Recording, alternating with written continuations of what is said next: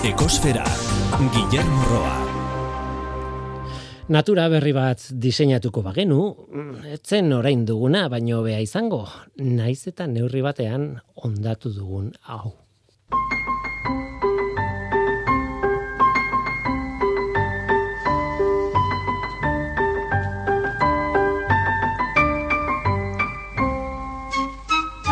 Kaixo denoi, ongitorri ekosferara.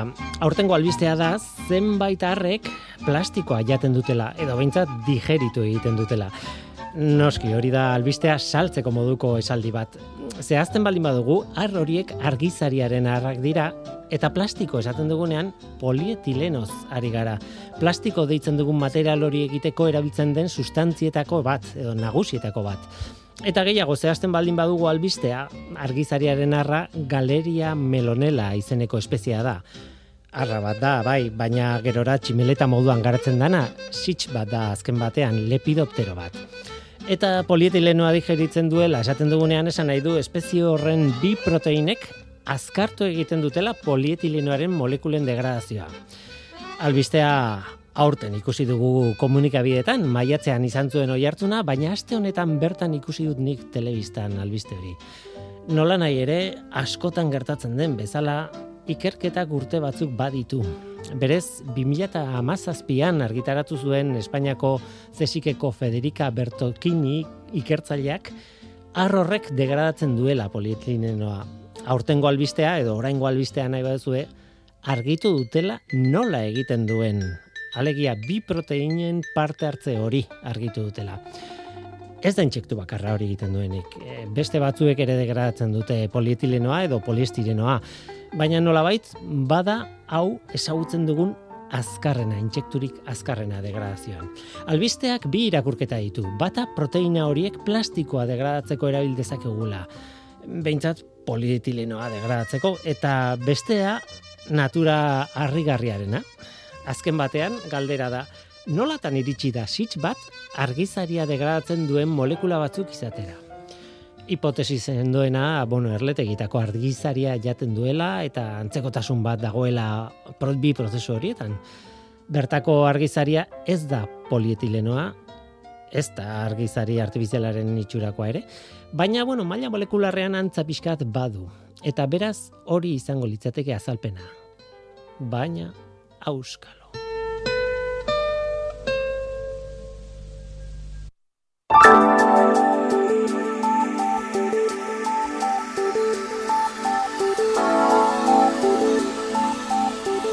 Beti bezala planetaren CO2 mailari begiratu behar diogu. Igandeko datua da urriaren bederatzikoa. CO2ren kontzentrazioa lareunda magost koma hogeita maika ppmkoa da maunaloa sumendiaren behatokian neurtua. Eta iazko egun bereko datua lareunda malau koma emeretzi ppm izan zen. ppm bateko aldea azken batean. Joera ez aldatu aurtengo CO2aren kontzentrazioak jarraitzen du iazkoa baino altuagoa izaten. Eta hori ez da berri ona. Beti esaten dugu, zeo biren konzentrazioarekin kezkarik ez izateko datua berreunda laurogei ppm izan beharko luke gutxo bera. Eta ez, lareunda magostinguru. Gaurko saioan itxasotik gertu izango gara. Lendabizi bidaia bat aztertuko dugu. Egaluze gazte baten neguko migrazioa. Nora joaten dira egaluzeak neguan? Eta nola dakigu hori? Aztiko talde batek lortu du migrazio horri jarraitzea eta estertzea. Eta gaur gurekin ikertzailetako bat izango da, aritz arritza balaga demingo. Gero, Euskal Kostaldeko Geoparkeko leire barriuso astigarraga gerentea izango dugu gurekin albisteon batekin. UNESCOk munduko geoparke izendapena eman zion parkeari, garai batean, baina izendapen hori ez da betiko. Ba, orain, geoparkeak izendapik, izendapenarekin jarraitzea lortu du 2026 arte. Erabukatzeko mirarien txustegi etorriko zaigu iritzi zutabe bat izango dugu beria denboraldi honetan lehenengoa, biogasaren aukerari buruzkoa.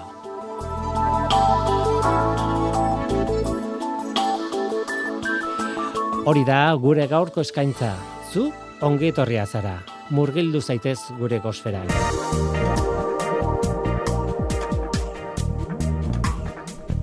Ekosfera, Euskadi Gratian.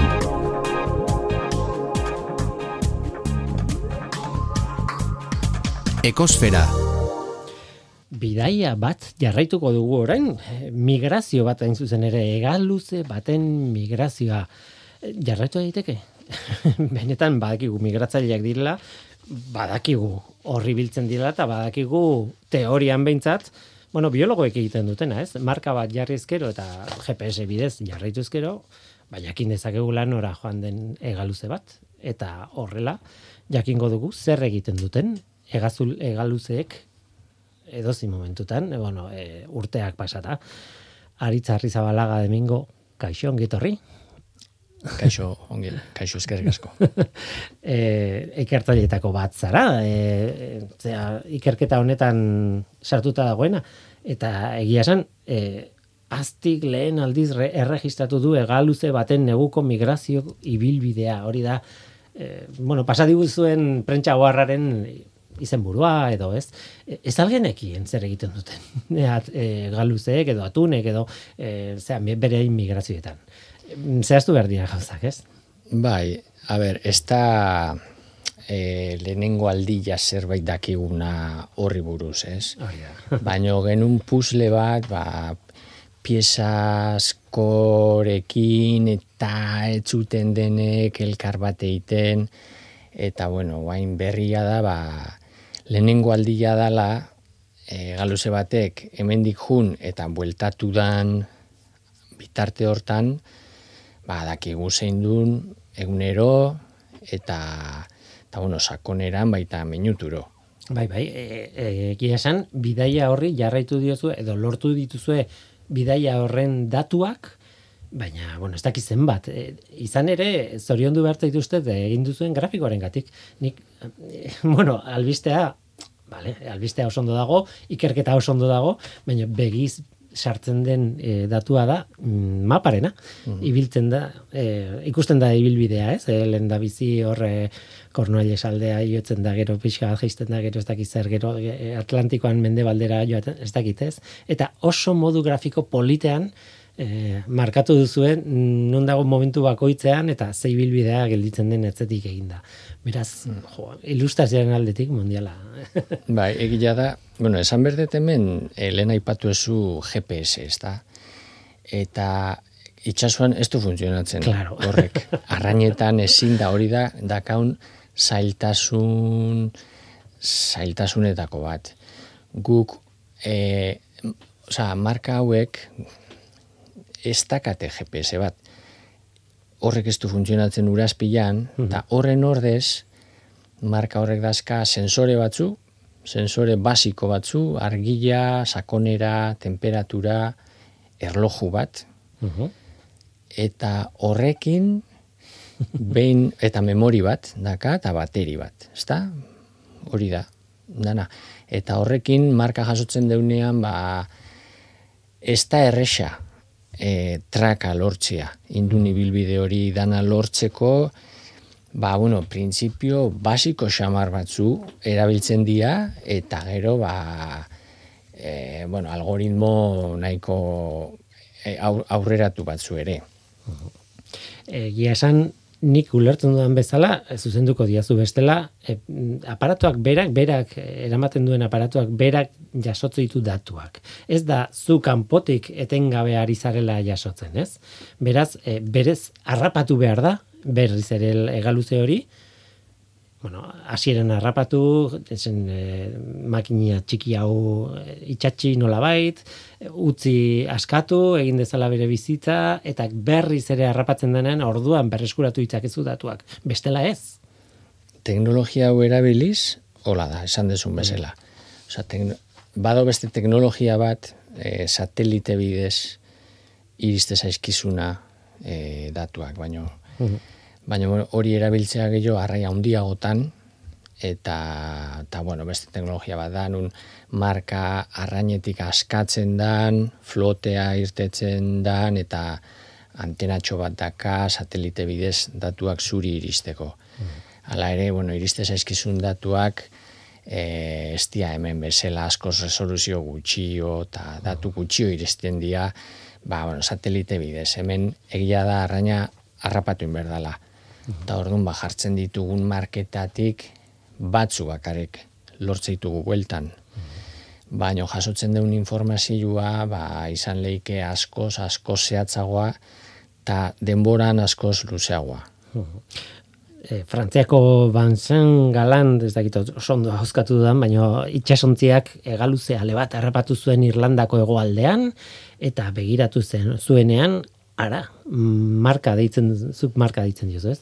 E, aparatu txiki horri, e, marka bat zeukan, beraz, e, bo, ez dakit, e, emango zioten ez dakit zea dituri, baina beraiek konturatu ziren e, zuek jarritako marka bat zela, eta orduan zuen ganatu zuen e, lortutako informazioa, ez? Eta hortik lortu dezue. Hor, e, miresgarria da, harrigarria da, bi urtez eduki duela egaluze horrek marka jarrita, eta orduan bi urteko datuak, edo horrelako zerbait ez, hori, asko da, ez? Bueno, e, egaluzie hauen kasuan, da, bueno, Atlantikoko egaluzetan, ez dugu ezautzen hori baino e, luzeago egondan markarik.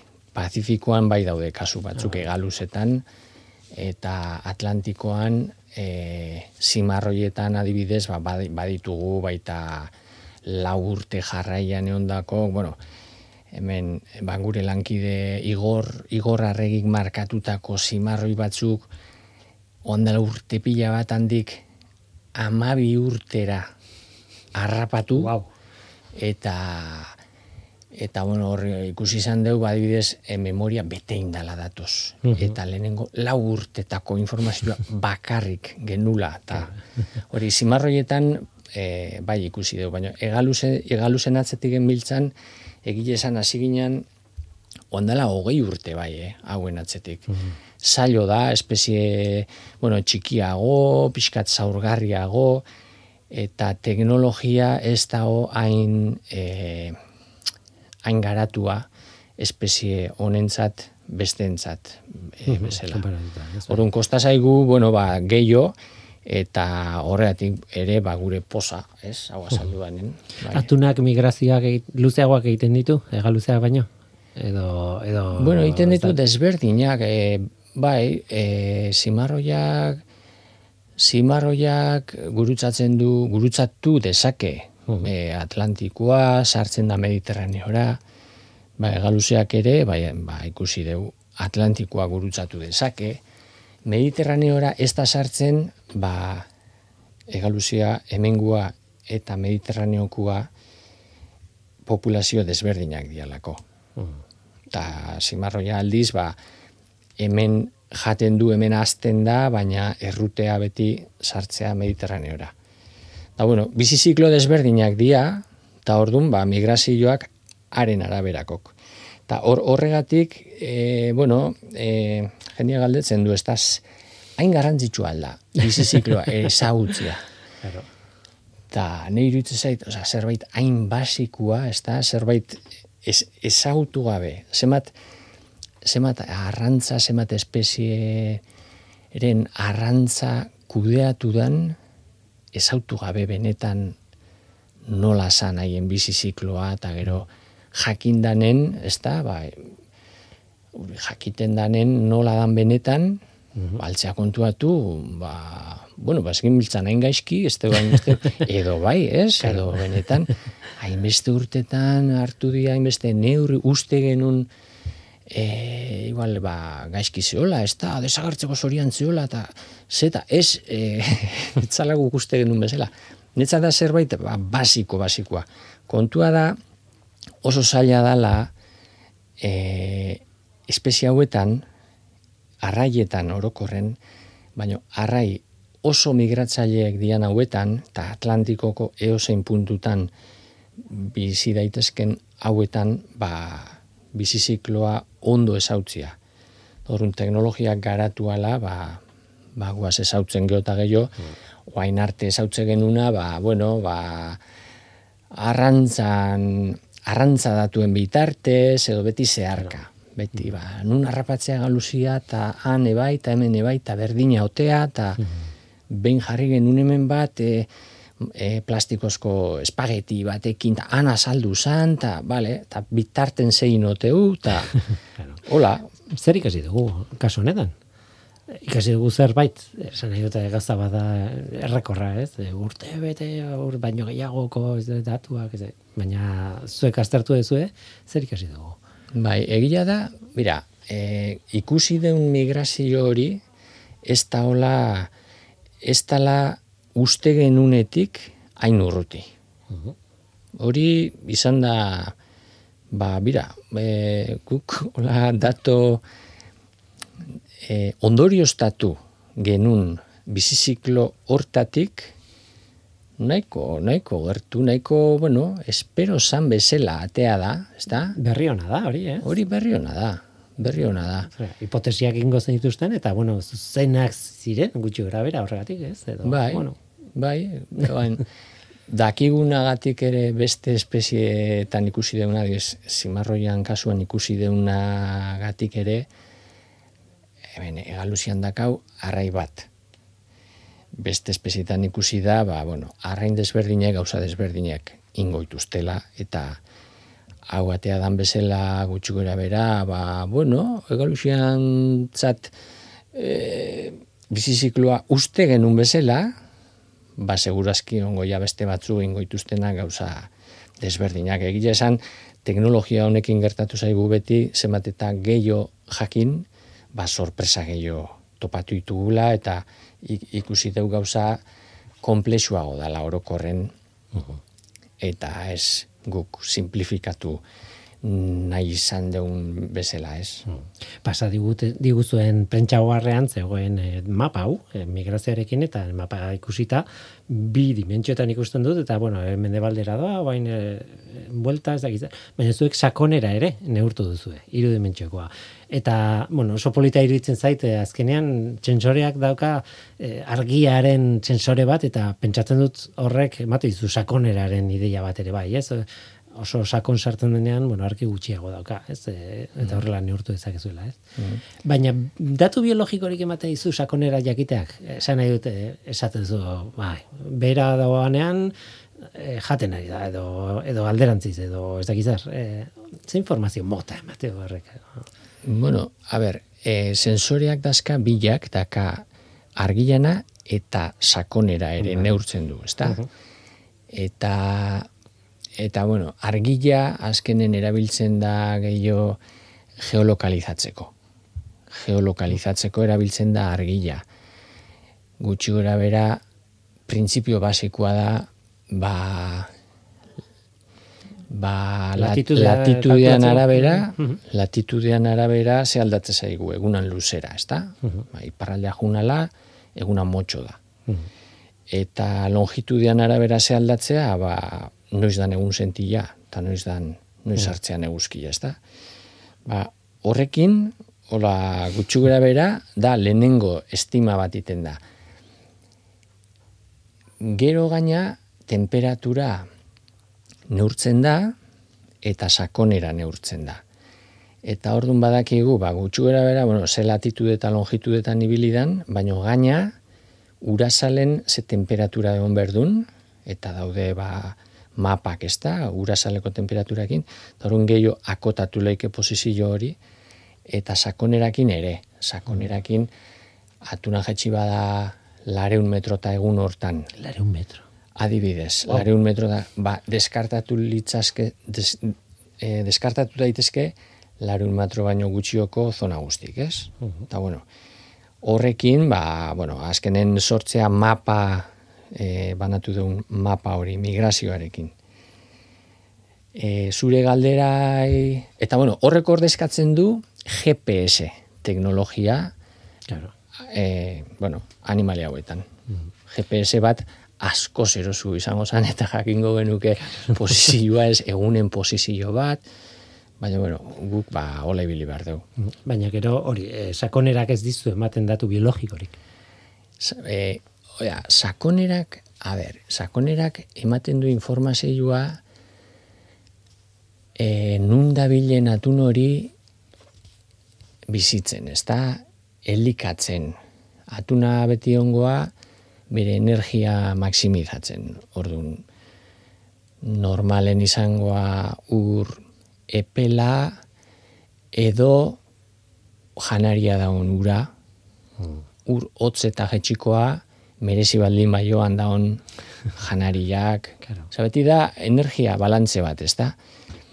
Eta ba, ematen digu kriston informazioa jakitiak adibidez honea e, bizkaiko golkora datorrenen atuna asalen ibiltzea.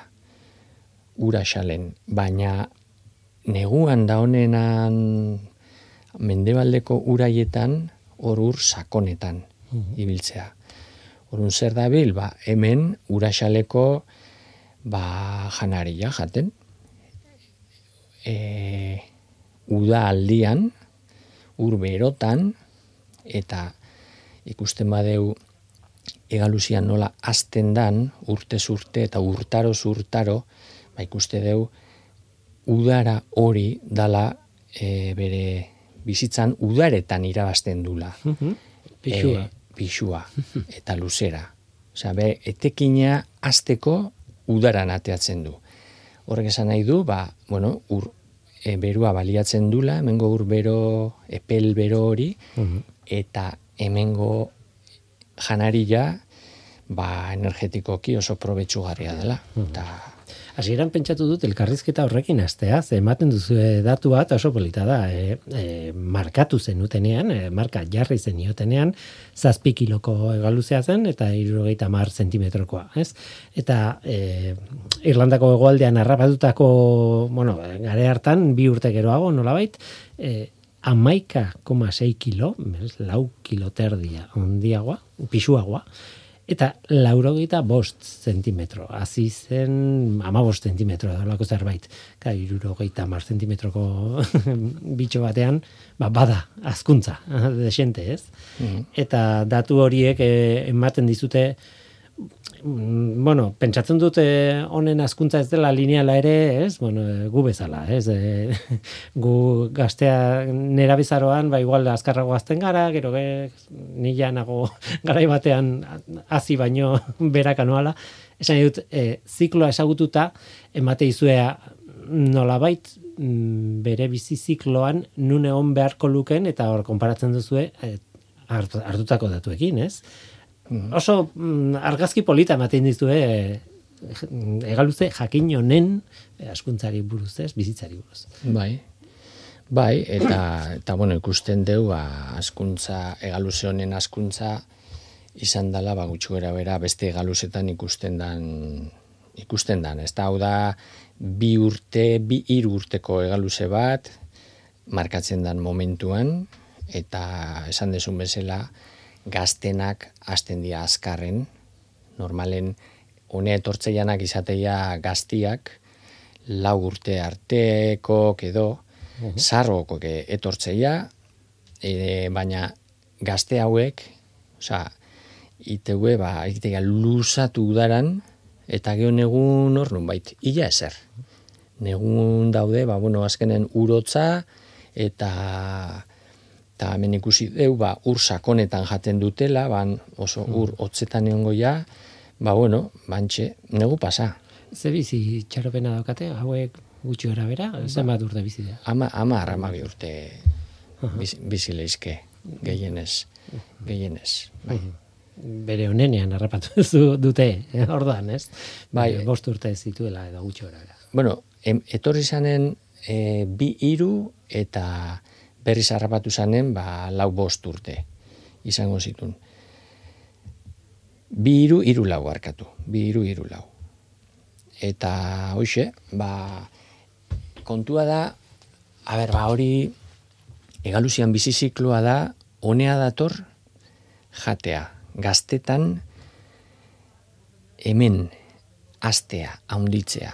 Eta da, zerbait kuriosua, bueno, zergatik hemen azkenen Atlantiko guztin bizitu leiken atun bat, etortzea hemen bizkaiko golko eta inguruko ureta, da, bueno, aukeratu zezaken beste edozein toki, ez? Ba, bueno, ba, ba antza, hemen daude baldintza oso onak, eta horregatik bere bizi zikloa da horrela. Horregatik e, evoluzionatu du bizi ziklo hortara. Eta horregatik egaluze gazte guztik datozonea, hemen azten dia gehien, naiz da gero errutea juten dian Atlantiko beste puntara. Ta, atunetan nik gogoratzen dudala eta okerrago naiteke, eh? Ikas, ikertzen zaituzten atunen migrazioak eta bar eta aipatzen zen duten askotan e, ur o- hotza eta beroaren muga horretan egoten zirela bazkaltzen. Ez dakit hori horrela zen, e, ez ziren negaluzeak nik gogoratzen dudala, baizik eta atun handiei buruz ari zineten, ez dakit zimarroiak ziren, edo zer ziren, baino azkenean e, zuk esate duzuna, ez? E, itxasoa irekia daukate, ez ozeanoa jun daitezke nahi duten tokira, ba igual ez da horrela, ez? Igual behartuta daude juteko ba, temperatura markatzen dien tokira, edo bere bazka eh, markatzen dien tokira, ez? bai, bueno, nik uste behartuta baino aukera bat da, dala. Osea, behien aukera dala hori. E, bai ikusi deu, adibidez bat, temperaturak, e, at, atunak badaka e, fisiologikoki, daka beste arraiek baino ga- gara, garatu da fisiologikoki gehiago, eta gai da, ez da odol beroa, baina ura baino berogo mantendu dezake bere, bere gorputza. Horrek emate jo aukera ur hotzetan ondo baliatzeko. Eta horregatik, ba, bizileike undaka metrotan, han nik imaginatzetango, bueno, ba, txipiroi txiki eta gauza, gauzak baskatzen lasai, begi handi xamarra ditu, eta molatukoan jaten, han ez eizatzen hemen eoten dian bezala antxo txikian atzetik korrika ezin harrapatu, han behian ongoia, ba, igual gehiago, ba, bueno, ba, masusta biltzen bezala, ez da? Ban, Energia horrezten, azken batean, ez? Hori da, baina urotzetan, han urotzetan, orduan koste energetiko handiogo batekin, baina, bueno, igual ez dute hainbeste gastatu behar ere, eta, bueno, han ateatze zaie ondo, negua. Eta hemen ateatze zaie ondo, udara. Eta hemen ibiliko ja, ba, ba bueno, goio, korrika gehiago iniesta hola, baina gure pelego pelagotan, eta azkenen antxua lortzen, antxuak daka, ba, ba, kon, kontenido kaloriko handi, handia, eta hori hori baliatzeute. Atlantikoan noraino joaten dira gutxi gora bera. E, gure zu- migrazio honetan atea den tokia ez dut ikusi, ez neukan referenterik esateko, ah, erdian daude edo... Bai, Atlantika. ternuatik, ternua hegoaldera, gutxi gora bera, beste marka batzukin, lehen aipatu dituten plastikozko marka hauekin, ikusi diatun batzuk mendebalderago ere, eh? iritsi izan dianak. Bidaiari handiak, ordan, eh? Bai, bai, Atlantikoa gurutzatu dezakete, egalusek. Bai.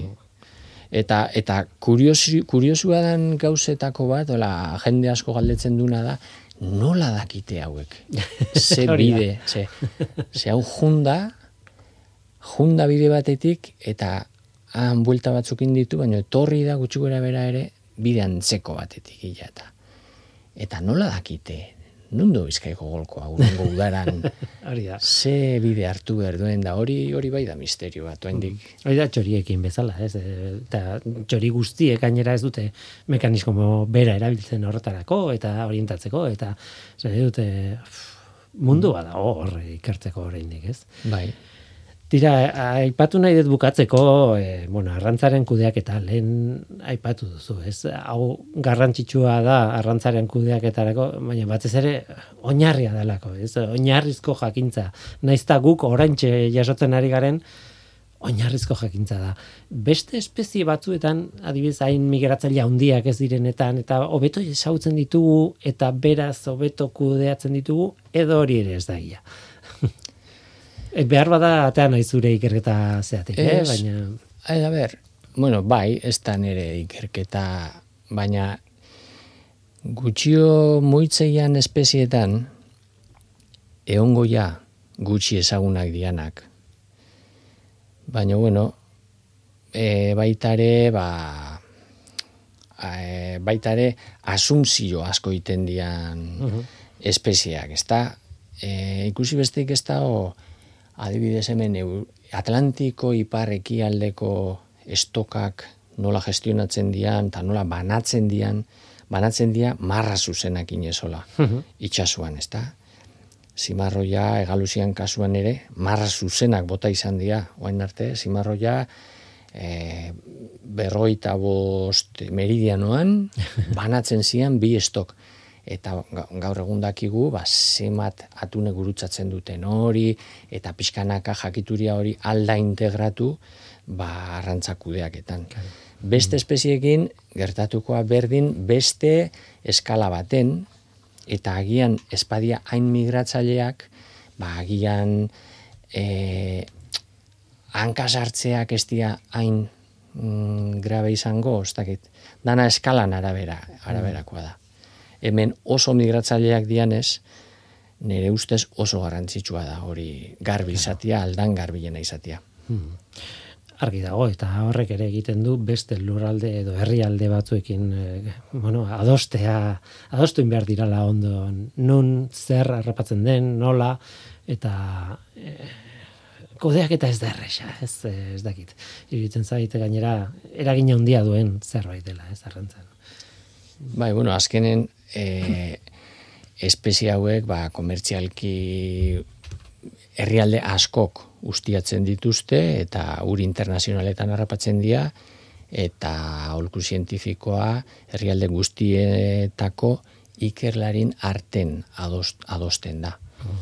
Orduan, bai, ba, garantzi, garantzitsua da, zemat eta gehiago jakin, ba, aholkua garbiago izangoa, eta kudeak eta, ba, txukunago, txukunagoa.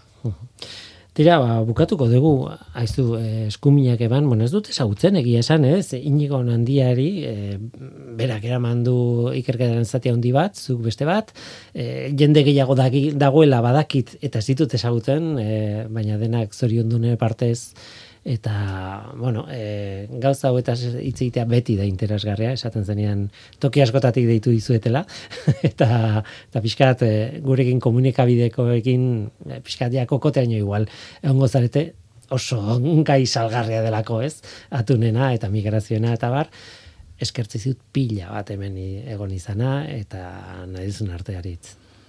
Bai, ba, eskerrik asko zuei eta eskuminak ere inigon partez, bea oain itxasuan dago, edo luziak markatzen, eta... Aizu zen. E, da, beste olako marka gehiago jartzen, eta... Ba, eta bueno, eta histori polita da bea eta bere aitana, hor, e, azkenen aita semek atuna markatu, eta nola guzti hau eman duen ez da horrek, eta... Eta, bueno, hoxe, ba bere alabek entzun gaute, aita eta aitonan eskutik, ba, olako historia. Mhm. ba, aritza, rizabalaga, aztiko ikertzailea, eskerrik asko. Ba, eskerrik asko zuri.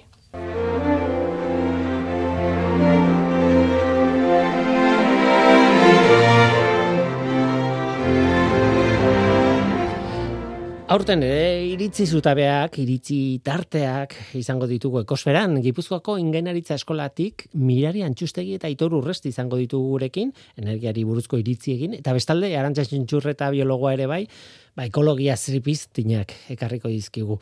Gaur, mirari antxustegiren tartea da. Euskadi gratian, ekosfera. Mirari antxustegi. Gaur eguneko Europako egoera soziopolitikoak agerian utzi ditu aspalditik aurrikusi alko lirateken arasoak, asko nabariak. Errusiak Ukraina imaditzerakoan sortu den egoerak eta emandako erantzunak ondorio latzak ekarri ditu askorentzat. Izan ere, Europako herrialde askoren Errusiako gaz eta petroleoarekiko menpekotasun energetikoak oso egoera ezerosoan utzi ditu Alemania bezalako herrialde potentiak. Beraien energia eskariaren parte nagusia iturri eta jatorri hoietan oinarrituta zegoelako. Egoera berri honek zerbait erakutsi edo nabarmendu badu energia burujabetasunaren garrantzia eta energia berreztagarriak izan dezaketen papera estenario horretan da. Izan ere, egoeraz jabetu direnean, eraginpean geratu diren herrialde guztietako gobernuak alternatibak bilatzen hasi dira. Alde positiboan, ia denak konturatu eta plangintza egiten hasi dira energia berriztagarrien ezarpenak areagotu eta azeleratzeko. Alde negatiboan, oraindik betikora jotzeko joera ere erakutsi dute. Adibidez, erregai fosilekin lortutako infraegitura berriak eraikitzeko asmoarekin. Adibidez, hirugarren herrieldetatik ontziz garraietutako gas natural likuatuaren birgasifikazio instalakuntzak. Nire ikuspuntutik, horrelako estrategia porrot bat da ikuspuntu bat baino gehiagotik begiratuta. Lehenengo, desagertzen egon beharko lirateken teknologientzako infraegitura berriak eraikitzeak ez duelako zentzurik. Bigarren, Iberiar penintxulan, gain dimensionatutako birgasifikazio instalakuntzak daude dagoeneko. Berriak egiten hasi beharrean, zentzu gehiago izango luke, diru hori gazaren garraio sistema zentzuzko batean inbertitzea. Momentu honetan, Frantziak sortzen duen oztopoa salbatzeko. Eta hirugarrenez, badagoelako gas natural fosilaren ordezko berriztagarri bat. Naiz eta sekulako potentziala izan, zorritxarrez oso gutxi geratu dena, biogasa. Biogasa, materia organikoa oksigeno gabeko ingurunean deskomposatzerakoan, sortzen den gaza da, eta bere komposizioan euneko irurogeita bost inguru metanoa da. Gaz honen garbiketa ez da teknikoki komplikatua, eta teknologia garatuta dago. Ez hori bakarrik, gaza ulortzeko erabiltzen diren lehen gaiak gehien bat ondakinak izaten dira. Beraz, arazo biri aurre egiteko aukera emango luke. Teknologia hau oso gutxi zabaldu da estatu espainolean, naiz eta bere potentziala oso oso altua izan. Honek ez du esan nahi ez dela ezer egin. Izan ere, maiatzean gobernuak atera du biogasaren hoja derruta izenekua. Naiz eta askoren ustez motx geratu bere helburuetan, energia berriztagarrean mixean izan dezaken garrantzia itzela izan daiteke. Besteak beste, gas natural deitutakoaren ordez, tokian tokiko elektrizitate eta bero eskariak asetzeko, edota behin depuratu eta gero, gasarera injektatu ahalko litzateken berton sortutako ondakin jatorriko gas berriztagarri bategatik zuzenean ordezkatzeko aukera izango genuke.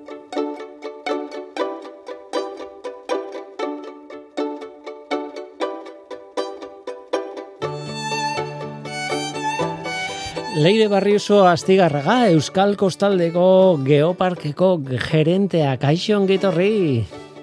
Kaixo, eskarrik asko. Ikusi duzu ze sintonia polita, ez sintonia alaia jarri dugun, zuri bai, bai. arrera egiteko. Hau, eskarrik asko, raitzipe bai. Aitortu behar dut baditugula bi sintonia, bata dramatikoagoa eta beste hau alaiagoa, eta bueno, gaiaren arabera edo gaiaren tonuaren arabera bata edo bestea erabiltzen dugu askotan. Eta, bueno, entzun pixka bat, entzun pixka bat. Eta posteko moduko eh, albistea ekarri diguzu eske geoparkearen zeatik etortzen zaizkigun albisteak normalean onak izaten dira, baina gaurkoan esan behar dugu UNESCOaren eh, UNESCOren azterketa bat gainditu duzuela. Alegia, ea ondo esaten dudan, munduko geoparke edo geoparke izendatuta zineten, baina hori ez da betiko. Hori noizean behin berriz ere aztertu egiten da eta berriz ere izendapena ematen dizuete, ez? Eta oraingoan e, gainditu duzue 2000 eta hogeita zeirako hogeita zeira arteko epe honetarako, ez? Hori da bai, albistea. Bai, bai, bai, holanda. La urtian behin, e, geoparke guztiek pasatzen dute revalida ero evaluazio bat, eta eta guk, e, bueno, pues, 2008an pasatu dugu. Mm Ematen du, kanpotik ikusita ematen du betirako izan behartzuela, baina logikoa da ez izatea. Ba, bai, egisa esan beste figura batzuk daude UNESCOkoak gainera, pues behin izendapena lortuta horrela mantentzen dala. Eta baina nik usten dut e, geoparkien formula honek oso ondo funtzionatzen duela, ez? Bazkenian ba, e, esna mantentzen zaitu, ez? Eta hor zabiz laurtea, denboten dau, denpora asko dala, baina gero azten zarenean ikusten dozu segiduen datorrela, eta bueno, pues, e, bueno, pues eskatzen dau gainean egotia, ideia barritxak ukitzia, lan handisa eta nik usten dut formula horreko ondo funtzionatzen duela. Munduko geoparke izendapena, zer esan nahi du horrek edo zer ekartzen dizu horrek, zer suposatzen dizu?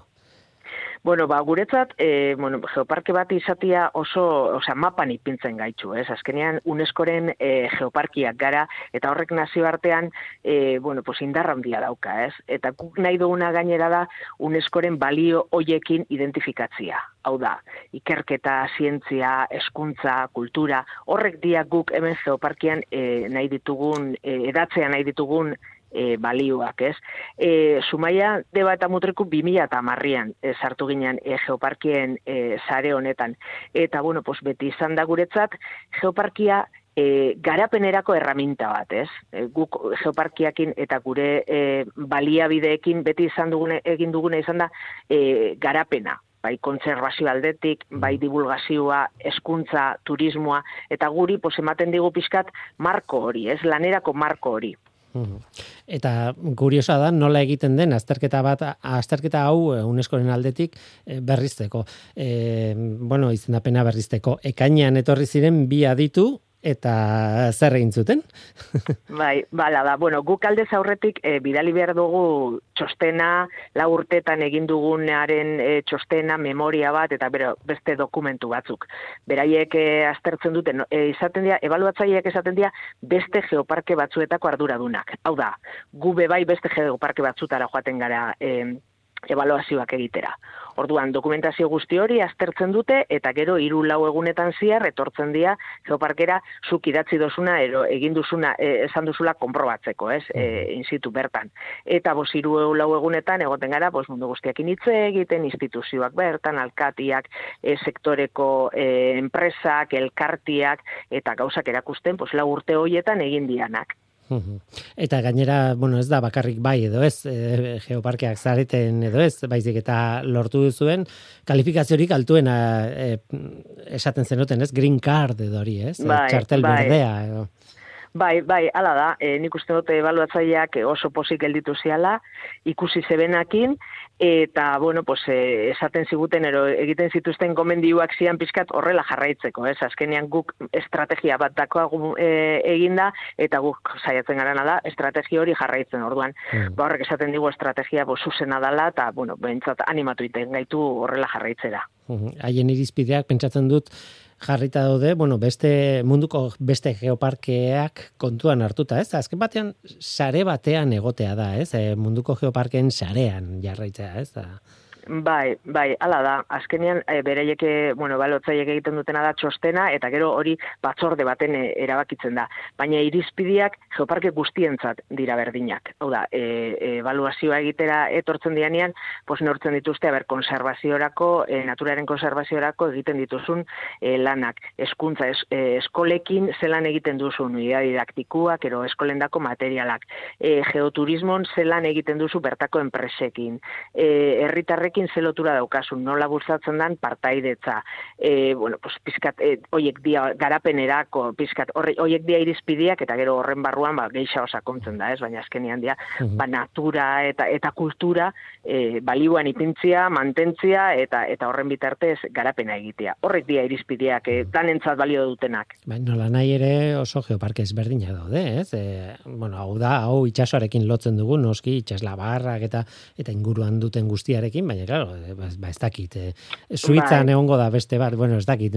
Es, bai, ziaro, ziaro, ziaro desberdinak dia. Kontutan izan, bueno, pues, eh, geoparkeen figura e, beste figura batzukin konparauta nahiko barria dala. Hau da, e, e, reser, e, biosfera reserva e, e, gizatiaren e, ondarea, horrek, daroie urte mordua, eta geoparkiarena barriagoa da. Orduan, hauek azizian geoparkiako indala hogei urte zarrenak, eta batzuk e, azizian, pues, igual, universidadeko departamentuetatik, normalian izaten dia, bebai, igual mendie Holanda eremu baten e, kokatzen dianak, askotan populazio gutxi, e, beste batzutan, bueno, pues administrazio batek zuzenian eramaten dau. Hau da, e, hori da, bebai, e, alde ona, ez, azkenian, e, markatzen ditula irizpidiak, baina zer izan biadan geoparkia, azkenian egokitzen dala bertan e, e, lurraldera, ez, eta guria, pues, da igual txikienetarikua, bai, hiru herria herri dia, Zumaia de bat amutriku, eta bueno, pues tamainaz ez da oso ondia, baina dentsitate handikoa adibidez, beste geoparke batzuk, pues igual ez daukateen beste dentsitate, eta desberdinak dia, izatez, baina helburuak beti dia berdinak, helburuak dia berdinak, azkenian garapena, bertakoendako, e, konservazioa, naturarekiko lana, eskuntza, orduan, bueno, naizta desberdinak izan, helburuak berdinak ditugu. Uh Bueno, e, mutrikuko debako eta zumaiako jendea, udalak batez ere pozik pentsatzen dut, ez? Bai, bai, azkenian, bueno, pues hau apustu bat izan zen, apustu nik esango nuke pues, e, jakin gabe, ez? Oin dala amar, amabi, amabost urte, ze geoparkiek zer ziren jakin gabe, ez? Baina, baina bai e, iru udalek apustu egin zuten, aurrera egin zuten, konfiantza guztiarekin, eta gero pues, amabi, amala urte e, ondoren ikusten da, bueno, pues, merezi izan da bela, ez? Eta gaur egun daukan e, oi hartzuna pues, oso garrantzitsua dela, eta laguntzen gaitzula, ba, ba guk nahi duguna egitera, ez? Hau da, natura konservatzera, divulgazioa egitera, eta bueno, pues, e, e, herritarren pizkat e, bizitza aldan neurrixan hobetzera, ez? Eta eta hori eskertu inbia da, ez? Hasieran pizkat oso ondo jakin gabe zer zan aurrera egin zutenek, pues oin fruituak jasotzen dituzte. Hori da, nik ez dut e, imaginatzen Gipuzkoako kosta gaur egun geoparkerik gabe edo izelnapen hori gabe, baina egia da, nire bizitza ia osoan ez du izan. Esan nahi dute. E, yeah. Nik ezagutu nuenean, e, inguru hori, beste goza batzen, beste, beste filosofia batekin egiten genuen lan, edo egiten zenuten lan, ez? Bai, bai, bai, mm. hori, nik usten dut hiru herriak egaina bi eskualde ezberdinetan egon da, debabarrenan eta urola kostan, eta proiektu oman komun bat eukitzea ez da enoikua, ez, azkenean mm -hmm. funtzionatzen dute gehiago, pues, e, udal bakoitzean, ero eskualdeka, eta bueno, pues, honek bai egin zeban pizkat produktu bat hartu, eta pizkat horren inguruan landu hiru bi eskualde desberdinetako hiru herri, eta nik usten dut alde horretatik arrakasta bat izan dela, eta gero danok bus buruan dakauna, ez, oso, oso fotogenikoa da lekua.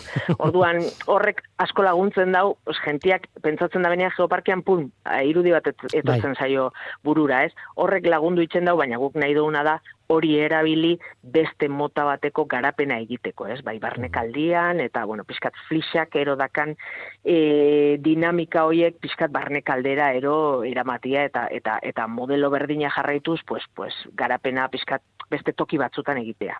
Ez dakizen bat aldiz egingo zizueten txantxa ez, ITV-a pasatu duzuela, eta urrengo, urrengo azterketa 2026an duzuela, baina ez da horrela, esan nahi duten metafora gaizki dago, hain zuzen ere, 2026an pasatzeko bitartean egin behar dituzuelako lan, ez? Esan nahi dut. Bai, bai, horre esan dut, lehen hemen ezin zara lokartu, eh? Ezkenien konturatu zara, txostena eta izendapena jasotzen dozunean, benga beste lagurte, ezin zara la egon horre lo, Porque azkenian gauza, bueno, bestelan bez ginak egongo, eh? porque hemen azkenian martxa hartuta eta gauzak bat abestian atzetik doiaz eta proiektu barrixak eta ideia barrixak eta baina bai, bai, hola da, osea, zuk lagurtean ez pozu lanik eitzen o ez pozu aurrera pozorik emoten, evaluatzaia datozenean segiduan ikusten da, hor, gaina zelan e, ebaluatzaileak garan beste geoparke batzutako ordezkariak badakizu beti nunda ozen auleziak nunda ozen orduan bueno pues ezin da ezin da kesurrik esan hau da ezin da traparik hor argi eta garbi ikusten da da ona. Ez dakit ausartzen naizen auleziaren bat edo aitortzea eh, eskatzeko? E, ez, haulezia ez nuke esango, baina bai, e, jeparke guztietan moduan, eta leku guztietan moduan, badaoz gauza batzuk oso garatuak daudenak eta beste batzuk, pues, ero geixo kostatzen da bela, ero mm, berandu hasi garala, ez dudari bai. Nik esango nuke flixa, e, geologia eta turismoa kostaldian, pues, pues, laukala dinamika batzuk lehen komentatzen ebana, ez? Kukoinen behar duguna da, barnek aldian hau da, pues, bai, kars, baiara karstean, e, lasturren, olatzen, pues, dinamika horiek pizkat e, kopiatu eta eta horra eraman, ez?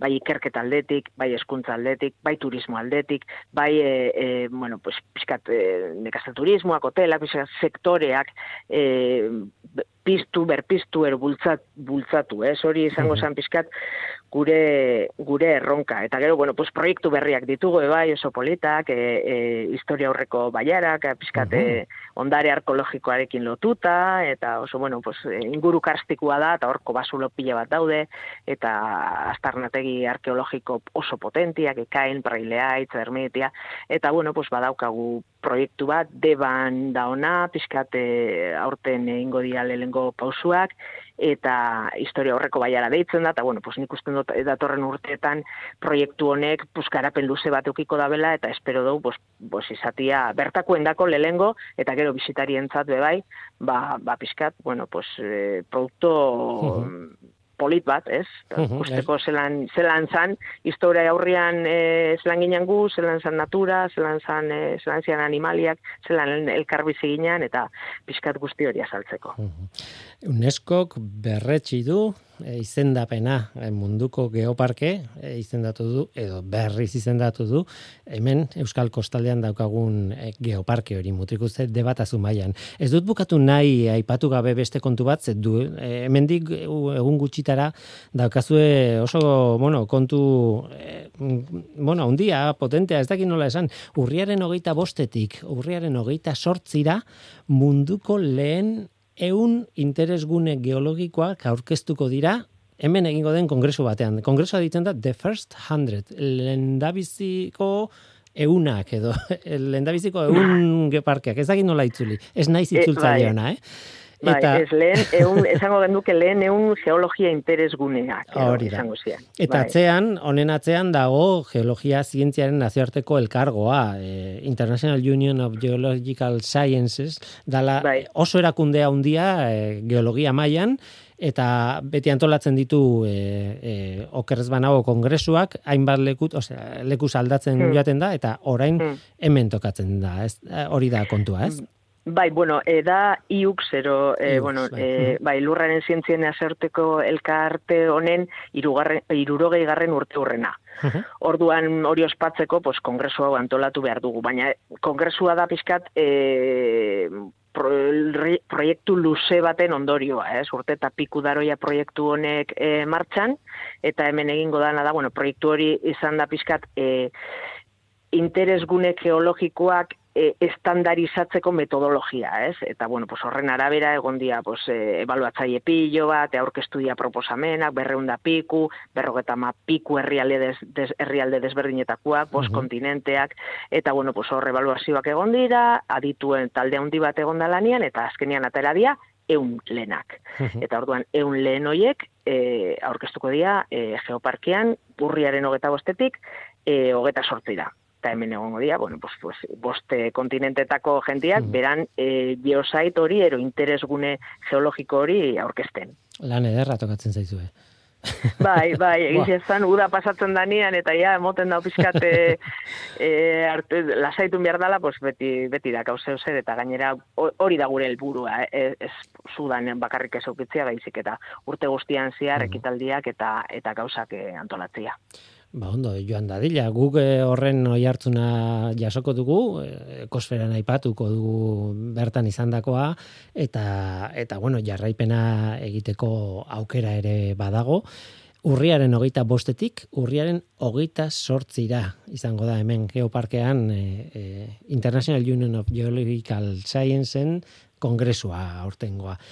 Tira, ba, bi albiste on eta eta ez dakiz esan, segi lanean, hori buratzen zaidan azkeneko gauza leire barriuso e, geoparkearen gerentea, zorionak bai. tokatzen zaizuen aldetik eta mhm. animo orain daukazuen kongresuarekin, eta bai. batez ere, uh eskarrik asko ekosferara urbiltzeagatik. Oso, ondo, eskarrik asko zuei. Eta gu bagoaz, oraingoz hau izan da dena hemen ekosferan, Mikel Olazabal teknikan eta ni Guillermo Roa mikroan. Aste hona izan. Agur! Ruby, are you contemplating going out somewhere? The shadow on the wall tells me the sun is going down.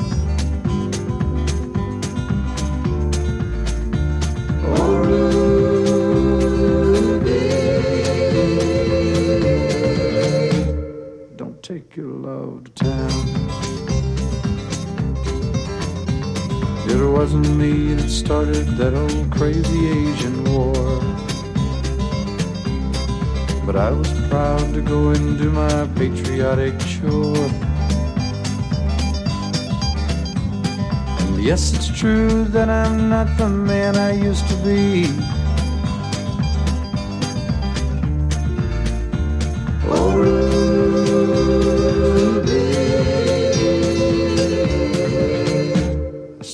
Some company. It's hard to love a man whose legs are bent and paralyzed.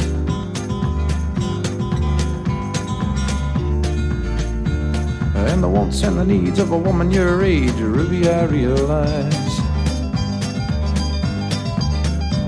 But it won't be long, I've heard them say, until I'm not around.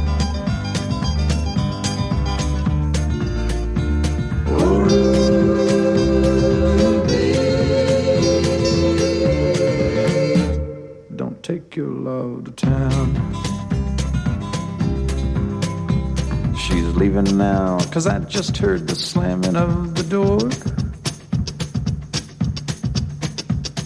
The way I know I've heard it slam 100 times before. And if I could move, I'd get my gun and put her in the ground.